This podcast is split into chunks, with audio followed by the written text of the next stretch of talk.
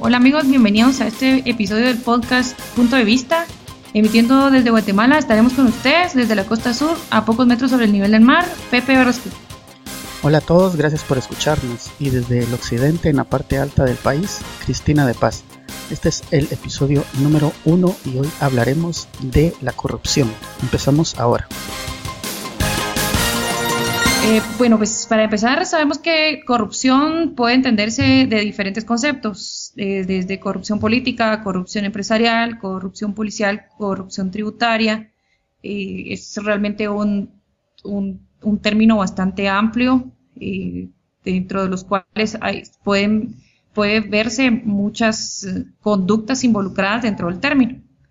Normalmente también podemos tomar como corrupción como un abuso de poder por parte de aquellas personas que lo ostentan eh, quienes a quienes la ciudadanía le hemos confiado por medio de nuestro voto, pues que tomen las decisiones más importantes del país. Y lastimosamente no solo en Guatemala, sino es toda Latinoamérica la que, pues, la que está afectada con este, con este mal de la corrupción. Es por eso que, que el 9 de diciembre vamos a estar eh, todos eh, conmemorando el Día contra la Corrupción, porque eh, una de las formas más fáciles de erradicarlas es que las personas, los ciudadanos, se involucren en esta lucha y por medio de, una actuación social, de una eh, denuncia también por parte de la ciudadanía, es que este, este flagelo puede irse eliminando poco a poco, ya que pues se encuentra dentro de todas las instituciones del país. No podemos hablar de, de que no, de que exista una institución que esté libre de ella, ya que la corrupción eh, pues incluso está, está dentro de todas, dentro de todas las formas posibles. Ya les mencioné al principio todas las formas de corrupción posibles que pueden existir. Entonces sí es algo que en la que todos debemos de involucrarnos y sobre todo eh, no permitir que siga sucediendo, ya que nuestra pasividad o nuestra falta de involucrarnos hace que pues que esta gente haga lo que lo que ellos quieran hacer con, con incluso fondos públicos, vea que es cuando nosotros más deberíamos de, de involucrarnos y de interesarnos de qué es lo que hacen con nuestros fondos públicos, ya que debido a eso es que muchas veces no conseguimos encontrar eh, como, como esa, como palmar bien el resultado de la, del, pago de los impuestos, ¿verdad? Dado que existe mucha corrupción, eh, mucha corrupción en obras, que es lo que más se puede ver y se puede palpar en la en las en las cuestiones diarias, ¿verdad? Por ejemplo, ahora que, fue el terremoto, obviamente encontramos eh, un, edificio de gobernación de San Marcos con dos años de construcción y que se destruyó dos años después por un terremoto, ¿verdad? y que obviamente la construcción estaba mala, eh, obviamente hubieron cambios en la en, el diseño e incluso posiblemente en el uso de materiales. Hay una amplia investigación en los periódicos nacionales donde podemos ver eh, el mal uso de, y la mala dirección de este, de este edificio. Entonces es realmente una muestra clara de, de cómo los guatemaltecos, por falta de denuncias, eh, es que no, no lo hacemos y muchas veces consideramos que no se puede hacer una denuncia cuando claramente nosotros tenemos la oportunidad de hacerlo por medio de la, de la unidad de información pública con la que cuentan todas las instituciones públicas, hablando específicamente de lo que es eh, el Estado, ¿verdad? Y sus instituciones. Entonces es bien importante que, que, la gente aprenda a, a, pedir cuentas porque, porque la gente no se involucra, es que nuestros funcionarios hacen realmente lo que ellos deseen con el erario público, con las obras, con la que todos nos vemos o beneficiados o perjudicados. La mayoría de la población, obviamente, perjudicados y unos cuantos beneficiados con, con estas cuestiones de, de, corrupción, ¿no? Entonces creo que sí es bien importante que la población se involucre, que tome conciencia de, de, que somos nosotros los que realmente tenemos el poder, no ellos, ¿verdad? Porque el poder nosotros se lo cedemos a ellos por medio de un ejercicio democrático que llamamos elecciones y que ellos son los que nos tienen que rendir cuentas a nosotros, ellos son los que deben de comportarse conforme lo manda la ley, pero como realmente los ciudadanos no se involucran y tampoco toman conciencia de la importancia de eso, es que pues hemos llegado a estos índices de corrupción tan altos en la mayoría de instituciones públicas, ¿verdad? Al principio tú mencionabas de que es algo que afecta no solo a Guatemala, sino a Latinoamérica. ¿Por qué crees que en los países latinos padecen de ese mal? ¿O será que en otros, que, en los otros países eh, anglosajones, por ejemplo, no hay corrupción, o es de menor escala, o simplemente no hay, y, y aquí es donde se concentra todo. No, sí que sí existe, por supuesto que existe. Eh, como te digo, no es, no es algo que de lo que todo mundo eh, eh, quede libre solo porque son anglosajones o son británicos, no. O sea, en todos lados hay corrupción. La diferencia se hace en que la gente en otros países tiene la, la cultura o la costumbre de denunciar. Y obviamente ellos al momento de denunciar tienen mayor protección y, se les garantiza que, su denuncia, eh, pues en primer lugar puede ser anónima o en segundo lugar al momento que hacen la denuncia se les garantiza que su vida no va a correr ningún peligro, ¿verdad? Cambio aquí, eh, en nuestros países, lastimosamente, aquel que hace una denuncia puede correr también cierto riesgo, no solo su vida, sino su familia. Y aparte, eh, también tenemos, mm, yo, yo pienso y considero que es más la falta de costumbre de denunciar ah, bueno, como no me afecta a mí, o como no pasa enfrente de mi casa, o como, como no, pues como no me voy a quedar sin trabajo, o es más, si digo algo me quedo sin trabajo, entonces eh, es muy complicado eso, ¿verdad? O sea, no se tiene la conciencia como de venir y decir no porque, porque debo de hacerlo o porque mi país eh, lo merece, es que yo lo voy a, es que yo lo voy a hacer. Obviamente existen, existen eh, posibilidades de, de, corrupción a, todos los niveles, ¿verdad? Pero obviamente esa gente sí tiene más cultura de denuncia, si no, por eso vimos a un, a un presidente de Estados Unidos en un juicio por, por, por violación, por ejemplo, ¿verdad? O sea, no importa que era el presidente de Estados Unidos, pero él tuvo una denuncia. En cambio aquí, o porque es magistrado, o porque es diputado, o incluso acá los diputados tienen eh, lo que se denomina antejuicio, ¿verdad? Que tiene que haber una comisión específica para ver si realmente se abre juicio o no, lo que a él se le estaba eh, culpando y eso obviamente desgasta mucho al ciudadano. Es mucho más complicado hacer una denuncia en contra de alguien así. Y obviamente, como te digo, la corrupción está en todos los niveles, en todos los poderes del Estado, entonces es mucho, es mucho más complicado. Entonces, eh, en toda Latinoamérica eh, se, se, se, trata de, de, esto porque lastimosamente no se tiene la cultura de denuncia. Si tuviéramos una cultura de denuncia, creo que, que nuestros niveles de corrupción serían un poco más bajos pero incluso uno también se vuelve cómplice de la corrupción eh, al momento de no denunciar, o sea, de conocer un hecho y de no denunciar, porque dicen, ay Dios, que me van a creer a mí si, si él no, si yo no tengo tanto poder como él, por ejemplo, ¿verdad?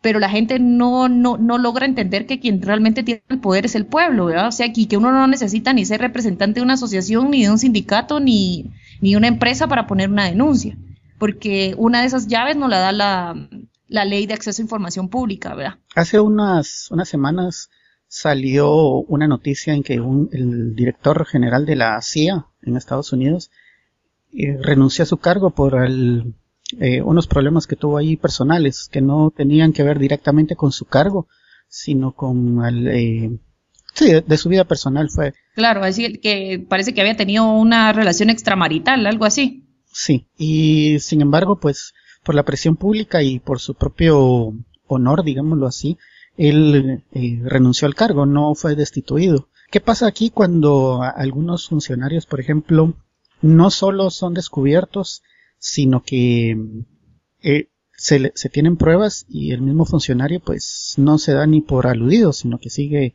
en su mismo cargo y sigue haciendo lo mismo, lo mismo que tiene y encima de todo ni siquiera es destituido. ¿Por qué pasa eso? Bueno, yo considero que eh, en primer lugar vamos a cuestión de principios y valores, como tú bien lo dijiste, el, el, el ex director de la CIA renunció y sin necesidad de, que lo despidieran o, incluso de que se ventilara más allá de lo, de lo que él había cometido, aun como tú decís claramente, fueron cuestiones netamente personales, pero él por principio no podía seguir dirigiendo una institución tan importante para, para los Estados Unidos como es la CIA, eh, teniendo, digamos, esa pequeña mancha en el currículum que no era eh, profesional, sino personal, porque él como profesional, tengo entendido que era uno de los mejores eh, miembros que haya tenido el ejército en Estados Unidos, ¿verdad? Entonces, creo que para empezar vamos a cuestiones de principios y valores, para empezar. Eh, lastimosamente eh, nosotros hemos perdido mucho, mucho, mucho eso de los principios y valores y una de esas cosas es no, no tienen nada, no escatiman nada al momento de llegar al poder. Y por lo mismo de que no escatiman nada, entonces eh, creen que no, que pues que entonces ahí pase lo que pase, aunque les pase un vendaval encima, ellos no van a dejar el puesto porque, porque ellos también estuvieron dispuestos a dar mucho y hacer mucho para llegar hasta donde están. Entonces, eh, eso es lo primero, ¿verdad? Principios y valores, para empezar, porque, porque cualquiera con, con un poco de principios y valores al primer escándalo de, de malos manejos de fondos, eh, creo que daría la cara o, explicaría eh, qué está pasando o incluso renunciaría para darle lugar a alguien más y dejar su nombre en blanco, ¿verdad? Cosa que, que me parece que en el país no ha sucedido más que en un par de ocasiones, ¿verdad? Pero eh, eso creo que es lo principal, como te digo, y la falta de presión popular. O sea, eh, nosotros en Guatemala no hemos sido testigos más que en un par de ocasiones de que exista presión popular sin movimiento de, intereses eh, perversos de medio. ¿A qué quiero llegar con esto? O sea, que haya un político detrás financiando este tipo de movimientos, sino que sea un movimiento eh, muy eh, espontáneo y realmente una aclamación popular, como se dio, por ejemplo, en la primavera árabe, ¿verdad? Que no hubo nadie que estuviera ahí financiando ni pagando a la gente que se moviera o dándoles de comer o algo así, sino que fue algo muy espontáneo que se dio y que la gente no quiso permitir. Eso es algo que aquí la gente, nuestros funcionarios no están acostumbrados y tampoco nosotros mismos no, no caemos en cuenta de que, de que nosotros somos quienes nos podemos manifestar de esa forma. Lastimosamente aquí en Guatemala se ha eh, malinterpretado eh, por medio de estas tomas de carreteras y que tapan, que tapan las carreteras y los principales puntos del país creyendo que es una forma eh, pacífica de, de, hacerlo, cuando en realidad no se dan cuenta que están violando los derechos de más guatemaltecos al, al, al violar la libertad de locomoción o incluso que, que podemos decir que hay intereses perversos de por medio, que hay gente que los está movilizando, ¿verdad? Con su propio interés. Entonces no es realmente una manifestación muy espontánea que digamos. Eh, con eso has mencionado dos cosas sobre la manifestación. Eh, ahí están los dos extremos. Uno donde se hacen bloqueos de carretera, por ejemplo, y otro donde se inunda Twitter y Facebook, por decir dos, eh, con miles y miles de mensajes y consignas y que apoyemos y que hagamos retweet, hagamos me gusta y compartamos y, y todo. Y se queda solo en eso, pues. Yo le doy un retweet a un mensaje y con eso ya salvé mi responsabilidad, ya formo parte de un grupo, ya soy, estoy apoyando una causa X. Que si nos vemos al lado práctico, eso no hace absolutamente nada. Y por el otro extremo está el bloqueo de las carreteras que no están haciendo retweets ni mandando mensajes de Facebook, pero están con una acción eh, más eh, no efectiva, pero eh, que, sí causa un impacto, más que el, mensaje de, Twitter, por ejemplo. ¿Por qué muchos se, conforman solo con hacer un retweet o con darle un like a un mensaje en Facebook diciendo, sí, yo, yo apoyo a tal causa? Bueno, eh, creo que tú has marcado dos sectores bien, bien eh, separados en lo que es nuestra sociedad guatemalteca. O sea, la gente que sale a manifestar y que sale a bloquear las calles, contadas excepciones, tiene acceso a Twitter y Facebook. Y todo, y todo el tiempo, ya sea en el teléfono o en casa o en la oficina. Entonces, obviamente, eh, no, no estamos hablando de dos sectores eh, que tengan algo en común, ¿verdad? Pero eh, creo que la gente que no sale a manifestar, que sí tiene acceso a, Facebook y Twitter, lo hace porque considera que es suficiente con que le dé un retweet o le dé un me gusta, como lo acabas de decir tú. Y porque como está cómodamente, o sea, su status quo no va a cambiar en nada si él sale o no sale a manifestar. No sé si tal vez se entiende bien la idea, sino, o sea, yo con darle retweet ya estoy pues haciendo algo, ¿verdad? Y de todos modos, mi trabajo, mi casa y mis hijos. Eh, todo sigue igual. Todo sigue igual porque, porque no necesito salir a hacerlo. Entonces. Sí, mi conciencia está tranquila también. Exactamente. Es, e, es, lo mismo que pasó con lo de, del terremoto de San Marcos. Todo el mundo eh, pidiendo por Twitter que apoyen, apoyen, apoyen, pero nadie se levantó y se agarró su carro o, o, como sea y se fue a San Marcos a ayudar. Exactamente. Algunos tal vez eh, llevaron algunos productos para poder eh, compartir con las personas allá, pero fue lo, lo, lo, más que hicieron, pero todos se limitaron a, a, a hacer 50 mil likes en Facebook para tal cosa o miles de retweets en algún otro tweet, pero ahí se quedó todo.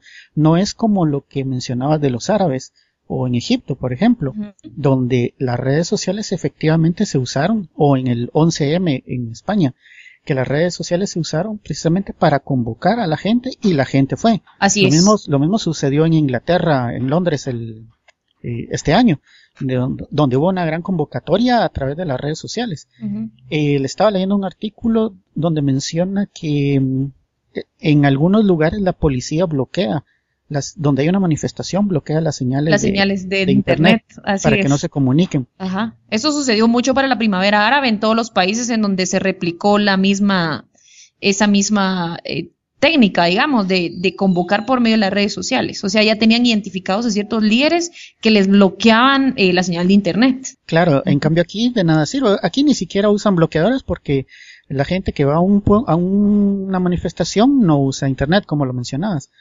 Entonces, eh, yo creo que esos dos extremos están definitivamente y literalmente muy, muy lejos uno del otro. Bueno, el mayor ejemplo que nosotros podemos tener sobre el uso de redes sociales que tuvimos aquí en Guatemala es, sobre eh, cuando sucedió la muerte de Rosenberg.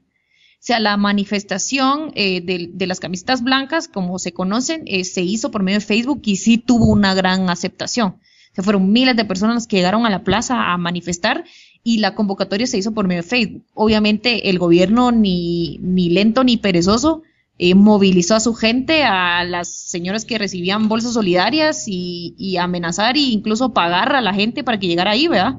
Y digamos que hacer como una, como contrarrestar esa manifestación que sí fue bastante eh, espontánea, podríamos decirlo así, porque, porque realmente el llamado se había hecho por medio de Facebook y Twitter. Otra cosa por la cual también la gente, digo yo, que no, que no eh, denuncia y no, no actúa también es por el dichoso, bueno, yo qué voy a ganar a cambio, ¿verdad? O sea, la gente siempre espera que se le pague o, o, o, o, o obtener algún beneficio por, a cambio de. Sea, ya la gente no lo hace por convicción o por cuestión de principios, sino lo hace simplemente porque quieren recibir algo a cambio. Y no es solo el, no es solo el, el que no van a recibir nada a cambio, sino que pueden perder algo si van, porque nadie dejaría de ir a su trabajo por ir a una manifestación para pedir eh, la destitución, por ejemplo, de algún funcionario. Nadie va a decir en su oficina, miren, hoy no vengo porque voy a ir al, al parque o voy a ir al Congreso o a donde sea a pedir que destituyan a, a X funcionario corrupto. Sí. Entonces, eh, no solo no gana, sino que pierde. Entonces, ¿para qué me meto en problemas, digámoslo así, entre comillas, verdad? Claro, pero también eh, es, es como te digo, porque el concepto de, de, corrupción se cree que solo afecta a unos cuantos y beneficia a otros cuantos, pero en realidad la corrupción nos afecta a todos porque tenemos menos transparencia en el gasto, tenemos menos inversión en obras, que es lo que la mayoría de gente espera, ¿verdad? Que se inviertan en obras. Tenemos un sistema de justicia eficiente, tenemos una policía nacional deficiente, eh, tenemos eh, servicios de salud deficientes, un sistema de educación deficiente y no nos damos cuenta que si, que si esos fondos invirtieran de mejor forma, realmente somos todos los que ganamos, pero se cree que como, como realmente no me afecta a mí, yo tengo mi trabajo, tengo mi casa, tengo mi carro, tengo para pagar la gasolina y mis hijos tienen educación privada, entonces no tengo por qué meterme. Cuando en realidad, si todos nos involucráramos, por pequeño que fuera el esfuerzo que se hiciera, y realmente quienes ganaríamos seríamos, sería Guatemala en total y al final de cuentas nuestros hijos porque les estaríamos dejando un mejor país, un país más transparente, un país con mejores servicios y, con, y sobre todo con mayores oportunidades también. Claro que sí. Ahora, eh, también recordando un poco lo que dijiste al principio, mencionaste de que eh, muchos políticos llegan a un cargo porque han estado trabajando por ese cargo mucho tiempo atrás, a veces tres o cuatro elecciones y al final logran llegar Así y es. tienen una gran cantidad de dinero invertido. Entonces quiere decir que el cargo, eh, eh, bueno, en, en, es, en, el caso de los que son electos, uh -huh. ahora los que son nombrados, eh, muchas veces también han estado trabajando a la par del candidato principal para estar a su lado y apoyarlo en muchas cosas.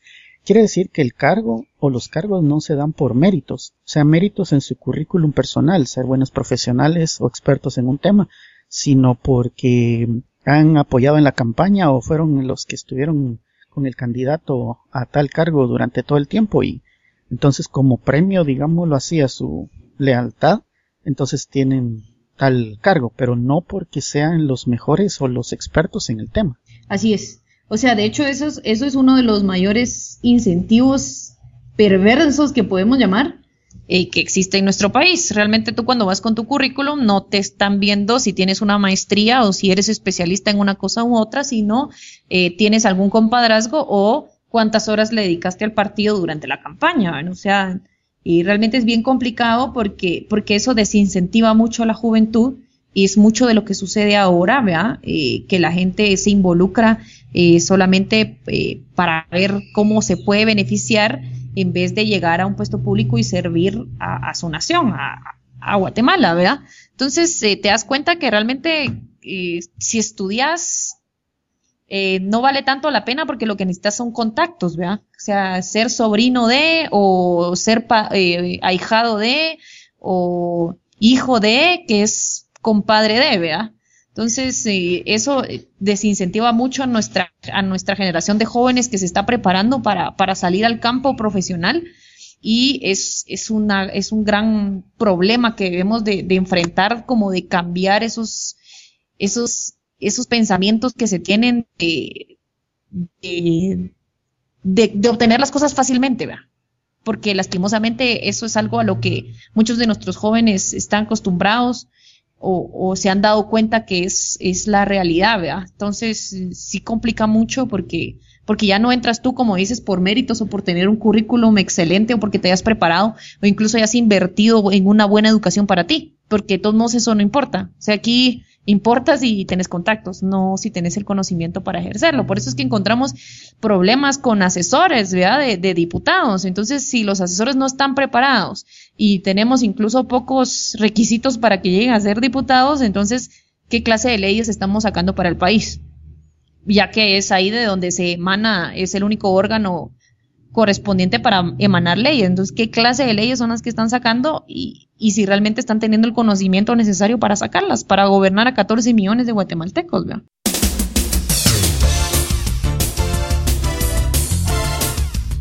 Tenemos que sacar, yo pienso que una conclusión bien importante. Y la primera es que eh, la corrupción nos va a seguir ganando la batalla si los guatemaltecos no nos, no nos involucramos a combatirla. E involucrarse puede ser desde involucrarse en la política directamente hablando partidista, o también podemos involucrarnos en, la política, que es involucrarnos en la cosa pública, que es estar pendientes, eh, ser un tipo como de observador social, ¿verdad? una auditoría social que nosotros tenemos que saber que lo podemos hacer como personas individuales sin necesidad de estar involucrados dentro de una asociación o dentro de, una, o de algún tipo de sindicato o cosa parecida o sea, es bien importante y quiero recalcar bien que la conclusión más, más importante que tenemos el día de hoy es que la gente debe de involucrarse para que las cosas cambien. Las cosas no van a cambiar por sí solas porque la misma gente va a ser, va a ser la que se va a seguir involucrando, involucrando.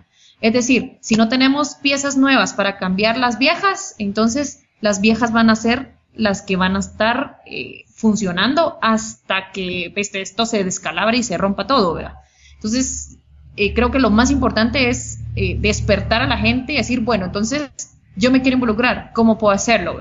O sea, pero lo más importante es decir, sí, yo desde mi espacio puedo hacerlo, porque es como, como ser esas piedritas que causan ondas eh, en un río, en un lago, ¿verdad? Que está calmado, entonces ser uno esa piedra que causa las ondas que se van haciendo más y más y más grandes. Entonces uno como persona, como ciudadano, es quien tiene ese deber y ese derecho también de informarse y de, pedirle cuentas a sus funcionarios públicos.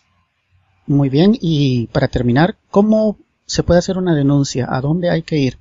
Bueno, denuncias para corrupción, eh, pues para empezar uno debe de investigar eh, el, tema de, la corrupción, ¿verdad? Pero el ente de por sí encargado es eh, el Ministerio Público. Eh, en, este, en esta semana la Corte de Constitucionalidad declaró inconstitucional la Secretaría contra la Corrupción y Transparencia.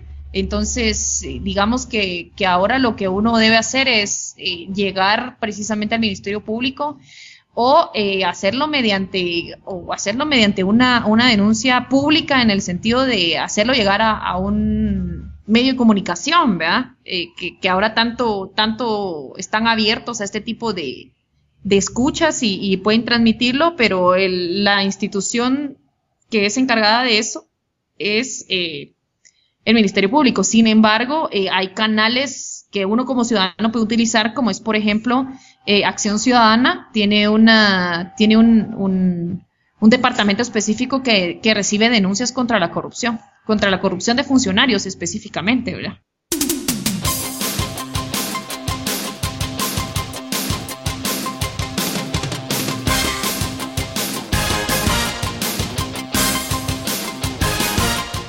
Eh, bueno, pues muchas gracias a todos los que han descargado y nos han escuchado en este podcast. Eh, los invitamos a que compartan con sus amigos el audio o que lo comenten o nos hagan saber sus opiniones. Si hay algún tema en particular que les gustaría que tocáramos, pueden enviarnos sus mensajes y los comentaremos en los episodios siguientes. Eh, la música escuchada en este episodio tiene licencia de Creative Commons 3.0 para su libre difusión. Gracias por escucharnos, esperamos sus comentarios y opiniones en quechilero.com diagonal blog. Además pueden dejarnos sus mensajes y comentarios al final de la entrada de este episodio. Si desean contactarnos en el blog podrán encontrar los enlaces para que nos envíen sus correos. También pueden compartir este episodio en las diferentes redes sociales utilizando los enlaces que se encuentran junto a este audio. Hasta el próximo episodio de Punto de Vista. Hasta luego.